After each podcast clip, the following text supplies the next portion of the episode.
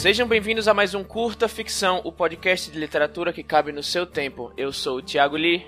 Eu sou a Jana Bianchi. E eu sou o Rodrigo Assis Mesquita. E hoje vamos falar sobre cliffhangers, que são os ganchos de narrativa.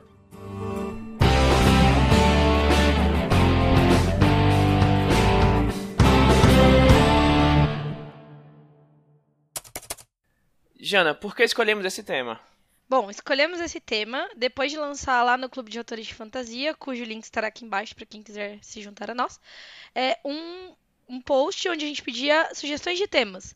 E o Paulo Vinícius, que é o dono, quem mantém o site Ficções Humanas, deu esta ótima sugestão de falar sobre cliffhangers como uma criatura que tem vida própria, né? Onde vivem, o que são, do que se alimentam.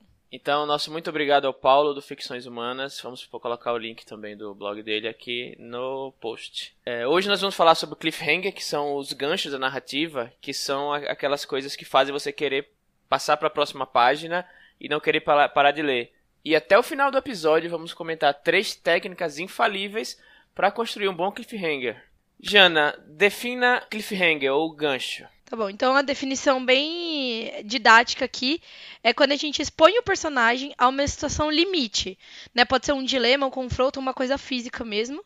É, e ele é usado justamente para que você queira saber, estando nessa situação limite, qual foi o desfecho daquele problema. Ou seja, levar o seu personagem até a beira do precipício e aí suspender a narrativa exatamente nesse ponto para que haja um intervalo até você contar o que vai acontecer com esses personagens e tal, com a trama. Acontece muito em séries de TV, por exemplo, que você eles param bem no momento chave e você fica, meu Deus, eu quero ver o próximo episódio, né? Além do lance de você querer saber o que acontece por uma curiosidade natural, assim, do ser humano, existe também um outro efeito no cliffhanger que é muito interessante para séries e para capítulos e que seja pedaços de um enredo, que é o seguinte: existe um efeito que eu provavelmente não vou saber pronunciar, tá? Mas a gente até pode colocar o link do que, que é. Mas o efeito Zeigarnik, eu acho que essa é a pronúncia, é o seguinte, ele diz que o cérebro tem um recurso cognitivo para lembrar de coisas inacabadas. É uma sensação de urgência para fazer com que você queira terminar aquela tarefa. É por isso que quando você não termina uma coisa, sei lá, vai dormir sem, sem terminar uma coisa, você fica com aquela pulguinha atrás da orelha. E esse recurso cognitivo, que é para te forçar a terminar as coisas que você começou, ele ajuda as pessoas a lembrarem melhor do que aconteceu quando o intervalo é numa parte inacabada de um enredo, por exemplo. Então, assim, além da vantagem de querer fazer as pessoas irem pro próximo capítulo para realmente saber o que aconteceu, há também a vantagem de quando você acaba, por exemplo, uma temporada de uma série num momento inacabado, quando a série retorna, a pessoa meio que automaticamente relembra do que aconteceu. É, ele atinge diretamente o psicológico, né, do leitor, do espectador. Tem uma história até do que se foi o Mozart ou o Beethoven, que ele não conseguia dormir até terminar uma sequência de notas lá que ele ficava pensando. E ele tinha que às vezes voltar e terminar a sequência para daí fechar o piano e dormir. É, inclusive uma, acabei de lembrar, uma dica até para quem tá escrevendo, para forçar um cliffhanger em si próprio, terminar uma, sei lá, terminar um capítulo, uma cena, e antes de você terminar a sua escrita do dia, você começar os, os, primeiros parágrafos da próxima cena e parar por aí. Porque você vai parar no momento em que as coisas estão mudando, você vai estar com a mente aquecida. Então você não vai. Na próxima, quando você voltar no outro dia para continuar escrevendo, você já vai ter começado a pensar no que, vai, no que você vai escrever. Se você termina de escrever num, num ponto de fechou, beleza, acabou aqui, não tem nenhum gancho para continuação você meio que se acomoda e você não pensa no que vem a seguir. Mas se você parar no momento de virada, assim, você inconscientemente vai tentar pensar nos próximos pontos da narrativa, sabe? É, e assim, comigo funciona, pelo menos. Realmente, por mais que isso me deixe um pouco agoniada, assim, eu odeio terminar um negócio no meio. Não terminar um negócio, justamente pelo efeito Zeigarnik. É, eu não consigo terminar, parar uma coisa sem terminar, mas de fato, realmente, quando eu tô. Às vezes eu até me sinto. Não sei se isso faz parte do efeito ou não, mas eu me sinto mais empolgada, assim. Nossa, eu quero logo sentar para escrever, para escrever a próxima parte. É, até porque somente quando você cria o seu ganchinho, vai continuar no próximo ponto do, da história, é, já, já tá criando a continuação na cabeça, e se você para sem nem anotar nenhuma direção para si mesmo, A tendência é que você vire, chegue lá no dia seguinte, daqui a dois dias, e fala, por que, que eu tava pensando, né? É, esqueça, é verdade. Eu já aconteceu de eu colocar uma palavra, tipo, aleatória e chegar eu, nossa, que É, porcaria é essa palavra? Tipo, o que, que é isso? parece até que foi outra pessoa que escreveu e você... Que escreveu. É verdade. Bom, o cliffhanger, né, ele se originou com quando as histórias começaram a, a passar para o formato de folhetim, né, de jornal. Então eram histórias seriadas. Então, o, bom, disse que o, o primeiro autor a usar esse recurso, né, consistentemente foi o Thomas Hardy no texto A Pair, a of Blue Eyes na Timely Magazine lá em 1800 e bolinha. E que realmente os protagonistas ele iam pra beira do precipício no final de uma das partes. Acho que por isso que surgiu o nome, É, enfim. cliffhanger. É, cliffhanger significa, né, É, na beira do precipício, Isso, né? se segurando no, no abismo. Não, e depois isso acabou se popularizando na mídia audiovisual nos anos 30 e 40 com os filminhos seriados que passavam nos cinemas americanos, né? Uhum. E o Hitchcock até acabou brincando um pouco com isso, né? Um, um filme chamado Intriga Internacional, que no final do filme o protagonista fica literalmente segurando com as pontas do dedo- dos dedos no abismo, faz um puta suspense e no fim é, é meio broxante, assim, porque não explica como é que ele sai do abismo e termina o filme. Como a gente já exemplificou aqui, né, o cliffhanger ele pode é, existir né, no fim de um capítulo, por exemplo, no fim de um episódio, no fim de uma cena, ou até mesmo no fim de um livro, principalmente se o livro tiver continuação, né? E às vezes até tem quando o livro ele realmente não tem continuação e o, o autor ele quer realmente deixar essa esse questionamento né, na cabeça do leitor, ele termina num cliffhanger e para. É bom se ele fizer isso conscientemente, sabendo, não, eu quero realmente deixar o questionamento aqui sem dar a resposta, né? Porque se você fizer isso né, e não tomar cuidado, você pode acabar, com, como, como o Rodrigo falou aqui, né? Pode deixar seu, seu livro broxante, porque normalmente o final é a coisa que o pessoal mais lembra, né, de um, de um livro. Tipo, um, um final broxante pode acabar com toda a experiência de leitura. Inclusive, assim, por exemplo, tem muita gente que eu vejo que o juízo que a pessoa faz, né, a- a resenha, a opinião do livro é muito baseada no fim, né? Então, tipo assim, às vezes é um livro bosta com um fim muito bom, que a pessoa, ah, achei legal. Se não tivesse um fim muito bom, ela ia achar péssimo. Ou vice-versa também, né? Um livro que tá vindo muito bem, uma série, enfim, e aí termina zoado. Mas, é, uma outra coisa relacionada a isso que é interessante é que, assim, muitas vezes o cliffhanger, ele é suficiente pra segurar o leitor até o final. E aí ele pode ter ou esse final bom, por mais que ele não esteja curtindo muito ali o desenvolvimento, que foi, por exemplo, o que aconteceu naquela série The Away, né? Tipo, muita gente falou isso, mas eu não conseguia parar de assistir. Eu precisava saber o que que ia acontecer no final. Isso é bem legal do cliffhanger, assim. Que claro que, tipo, a experiência geral vai ser boa ou ruim de acordo com o fim também. Mas é uma maneira de você manter aquela atenção até o final, né? E eu acho que um cliffhanger bom, um gancho bom, é aquele que é pensado conscientemente pelo criador. Que eu, eu acho que às vezes o, o criador, o autor, ele confunde um gancho com uma obra inacabada, né? Sim. Ou uma coisa jogada, né? Sim. Ou, tipo assim, uma informação ao Léo que não é um gancho, é tipo assim, ah, uma informação aí. Às vezes isso acontece inconscientemente. Por exemplo, teve coisa que eu já escrevi que a pessoa falou assim, ah, e aquela coisa, e aquele livro que a pessoa abriu? Ah, é um livro que a pessoa abriu. Não, mas, tipo, ficou parecendo que ia ter alguma coisa a mais. Então, assim, isso é uma coisa. Cliffhangers, tipo, não desejados é uma coisa, em geral, ruim, né? Ah, mas é daí são pessoas que. Mas daí tem gente que lê qualquer coisa em qualquer coisa que você põe, né? Mas é que daí acaba esbarrando naquela lei lá da arma. A arma de Chekhov. É, de Chekhov. Então, assim, é, mas é interessante ter esse, essa consciência. E no caso, É, porque o o gancho não é simplesmente omitir informações ou cortar uma história no meio. É você criar questionamentos que trazem respostas que trazem outros questionamentos. Acho que uma crítica do The Way, que até a gente conversou antes aqui, é que ele, ele, é- ele tem um gancho atrás do outro ao longo dos episódios, mas no fim ele não responde quase nada e deixa mais gancho, e a sensação final. É, a sensação final é que parece que esqueceram de terminar a história. Não, que do Mad Max é, sempre, tirando o primeiro que eu não me lembro agora, mas o Mad Max 2, 3 e o último sempre começa no, no final de alguma aventura que o Max tá. E no último ele até ele tá na beira do precipício e ele é capturado por, por um pessoal e é preso e usa até uma máscara tipo Hannibal. Você começa a história junto com, com o Max. Tá atordoado igual, igual a ele. E isso, isso é um recurso narrativo que até é bem recomendado para qualquer tipo de história. É uma opção, mas dá certo é de começar o mais avançado possível na narrativa. Uhum. Que tem a expressão latina chamada in media res, eu imagino que seja no meio das coisas, mas eu não sei latim. O cliffhanger, ele tem uma coisa que ajuda a torná-lo mais impactante, que é o seguinte: é quando você joga um cliffhanger, você quebra, né, aquele texto em, ou aquele a série em um episódio, o texto em um capítulo, e você não responde imediatamente o cliffhanger. É importante responder, né, o payoff do cliffhanger, mas não imediatamente. Então você deixa um espaço de tempo ali rolando uma outra, um outro ponto de vista, uma outra parte da, da narrativa e depois volta.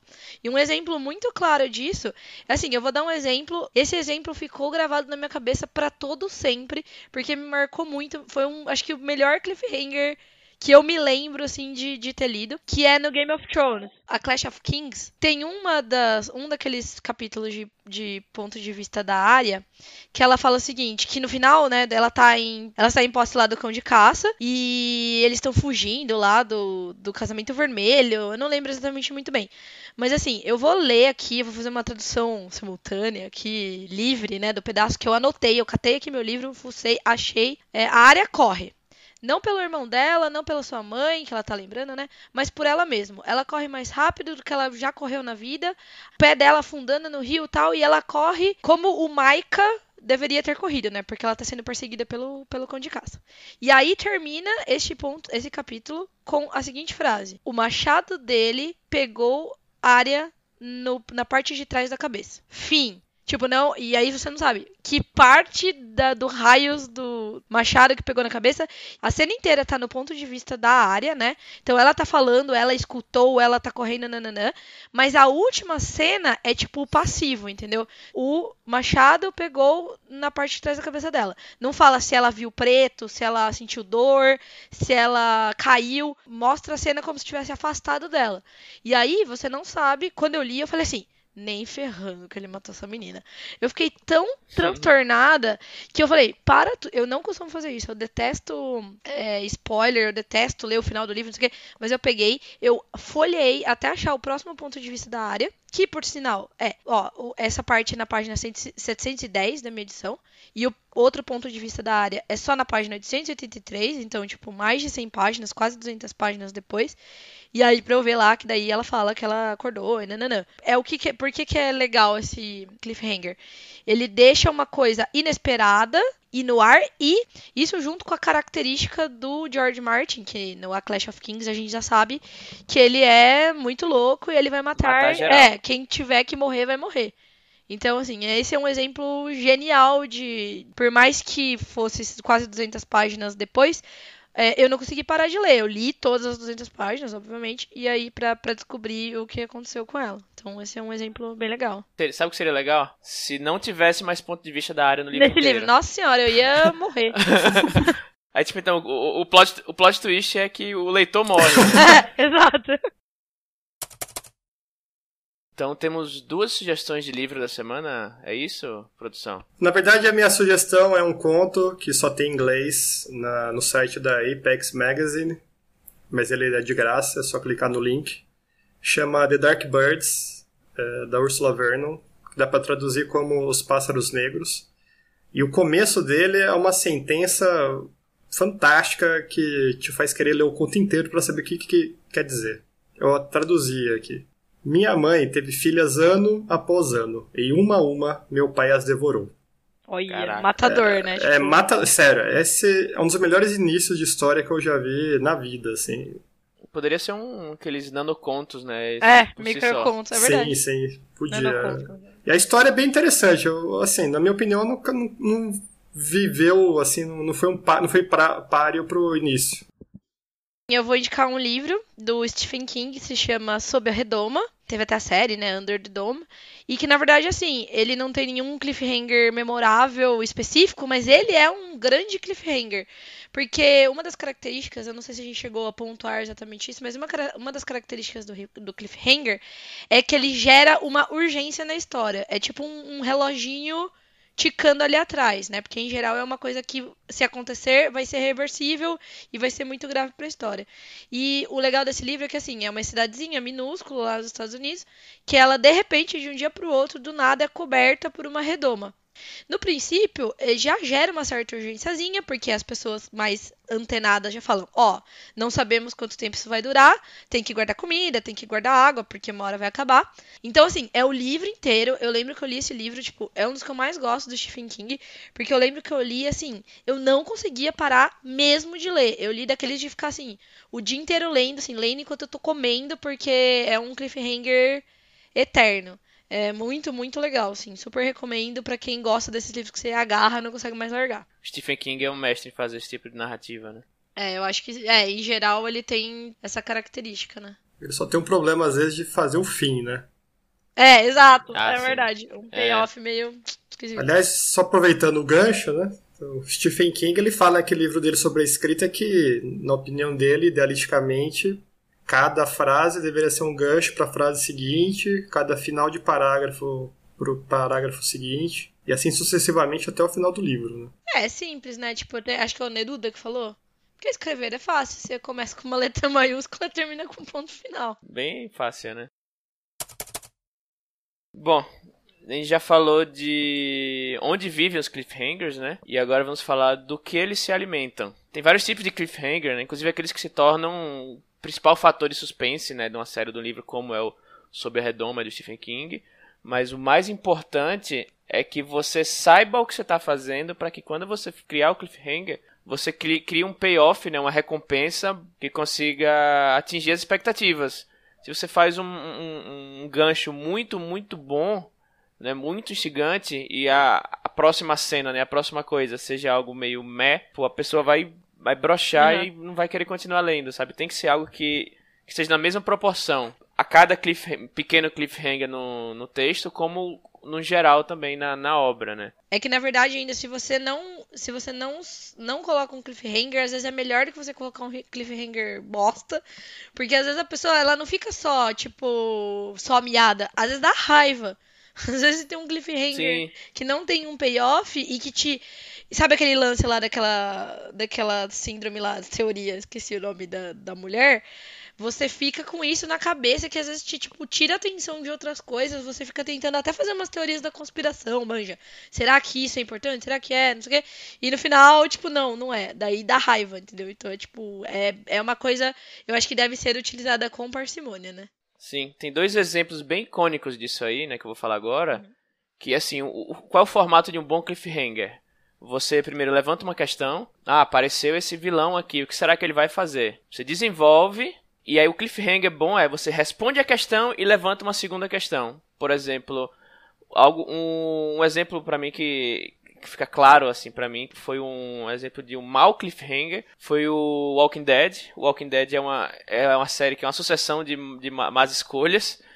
né, que agora na, na, nessa temporada recente agora, né, o, introduziram o Negan, né, que é o, o vilão mor né, da série que apareceu e tal. Qual foi a questão levantada, né? Durante a temporada inteira eles falavam, olha, o Negan é um cara que você não, não mexe com ele, você não mexe com ele. E quando ele finalmente aparece no, no último episódio da, da, da temporada lá, ele fala, vou matar alguém. E aí ele levantou essa questão. Caraca, ele vai matar alguém e ele fica 20 minutos, meio episódio lá falando besteira e falando e falando e falando. E aí na hora que ele faz Unidunité, aí ele escolhe, vou matar você, não mostra para o telespectador quem é que ele vai matar. E aí ele começa a bater na pessoa e acaba. E você não sabe quem foi. Ou seja, ele levantou a questão que é eu vou é, quem será que ele vai matar? Só que ele não responde essa questão, tipo, quem é que ele matou? E aí você fica um ano inteiro, né, remoendo isso, e aí vem, vem aquele problema, né? E se tipo, a pessoa que ele, que ele matou de fato for algo, alguém que não tem tanta importância, ou for uma cena que não tenha tanto impacto, aí você acabou de perder todos os seus, os seus espectadores. Que de fato foi o que aconteceu com essa temporada nova, né? Aparentemente não teve, não teve tanta audiência, que inclusive eu confesso que foi o que eu fiz. Eu assisti o primeiro episódio para ver quem foi que tinha, que tinha morrido e depois parei de assistir. O que esse Cliffhanger fez foi ele só, ele só queria saber quem morria. Sabe, como ele não me, não me levantou uma segunda questão, por exemplo, ele podia ter mostrado quem morre, então, sei lá, ter feito alguma coisa que, tipo, e agora, como será que o Rick vai se vingar, sabe? Tipo, ele não levantou uma outra possibilidade, ele simplesmente não me deu a resposta, e isso me, me deixou, né, puto da vida. E um outro exemplo que acho que o Rodrigo deve saber melhor que eu é do, do Lost. É, então, o Lost, ele foi uma série inteira calcada em, em, ganchos, e no começo eles eram ganchos bons, porque cada episódio ia trazendo uma coisa interessante nova, respondia uma parte dessas coi dessa coisa interessante, deixava uma nova pergunta e, no, e retomava no episódio seguinte. Mas quando eles viram um super sucesso que ia fazer a série é, deixou de ser uma temporada única para ser uma coisa indefinida. Lá da primeira temporada ainda a partir do décimo segundo décimo terceiro episódio que até mudaram no, na pós-produção algumas frases depois a série se tornou assim uma constante promessa de gancho com elementos novos, personagens novos, situações novas, umas coisas bizarras, e nunca respondendo, nunca sendo retomado.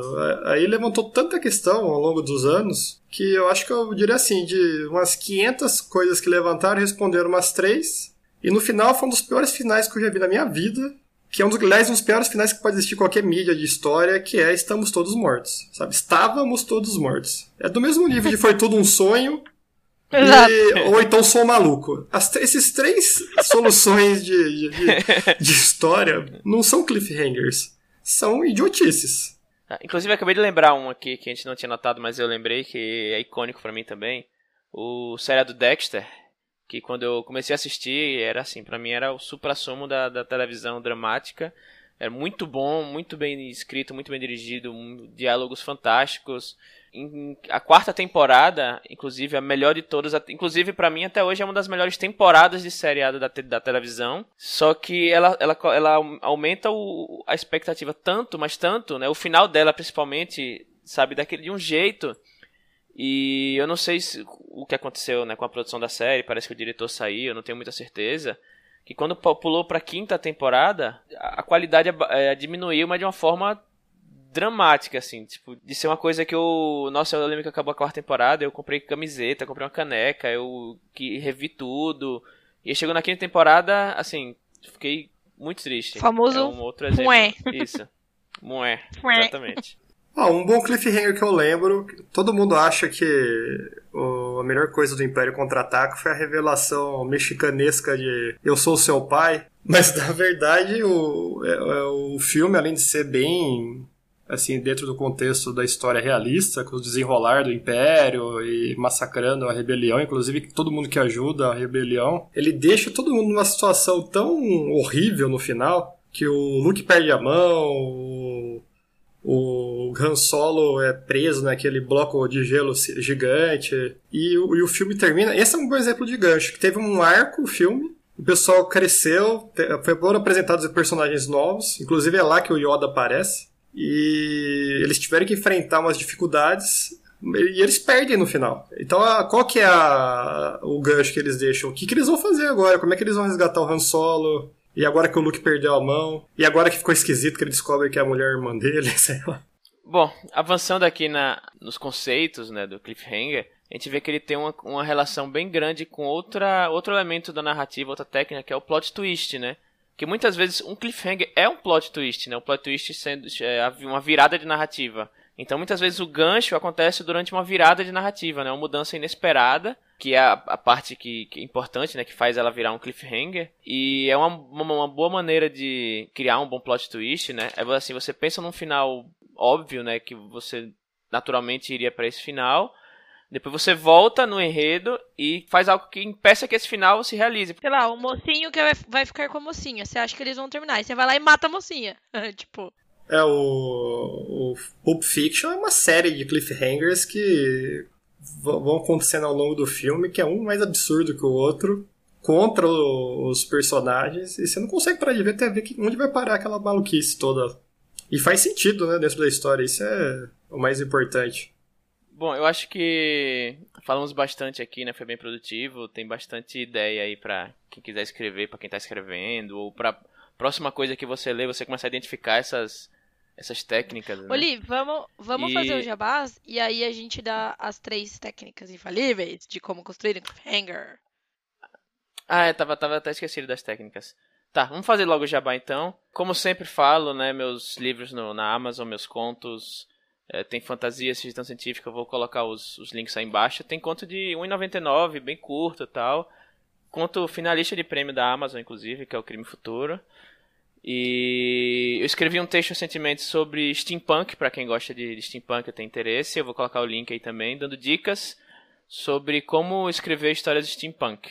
Bom, meu jabazinho aqui é Sombras, né, que tá na Amazon, vai ter o link aqui embaixo. Tá em promoção até o dia 6, na promoção de aniversário aí da Amazon. Tá, acho que por R$1,99, tipo, bem baratinho. E também fazer um jabá terceirizado aqui. É, saiu a Trasgo, edição número 13. Então, pra quem curte a Trasgo, ou pra quem ainda não conhece, vá conhecer. É uma revista, essa edição tem seis contos inéditos de fantasia e de ficção científica. Dei uma olhadinha lá porque é de um pessoal bem legal. E aproveitem e já leiam todas as outras trasgos, são todas de graça, gratuitas. E o meu jabá é que eu escrevi mais uma edição da minha newsletter do Grifo Negro, dessa vez sobre a pós-verdade. E eu recomendo também o livro da Jana Lobo de Rua, que Opa! nem sei se está em promoção, mas é uma história de lobisomem muito visceral e uma das melhores que eu já li, com certeza. O Sombras é uma espécie Oh, de. Frequência barra sequência, spin-off, vale a pena também. Ah, eu recomendo o livro do Lee também, que ele acabo nunca falando o nome, mas o Hacking para a Liberdade é um ótimo livro, É ele tem verdade. vários ganchos e os- é- é bem uma fantasia bem diferente, assim, que trata de temas como liberdade, escravidão, fugindo dessa É bem mesmice aí de capa-espada e reizinhos, etc. Bom, então valeu, gente. Ah, sim, as três técnicas Uhum. né, infalíveis para o cliffhanger. Bom, é, a primeira delas. Eita. Então, Lee? é, o Lee caiu. Ele caiu? É. Peraí, deixa eu ver aqui. Ele mandou uma mensagem aqui. Ixi, peraí. Alô? Rodrigo? Ixi. Alô?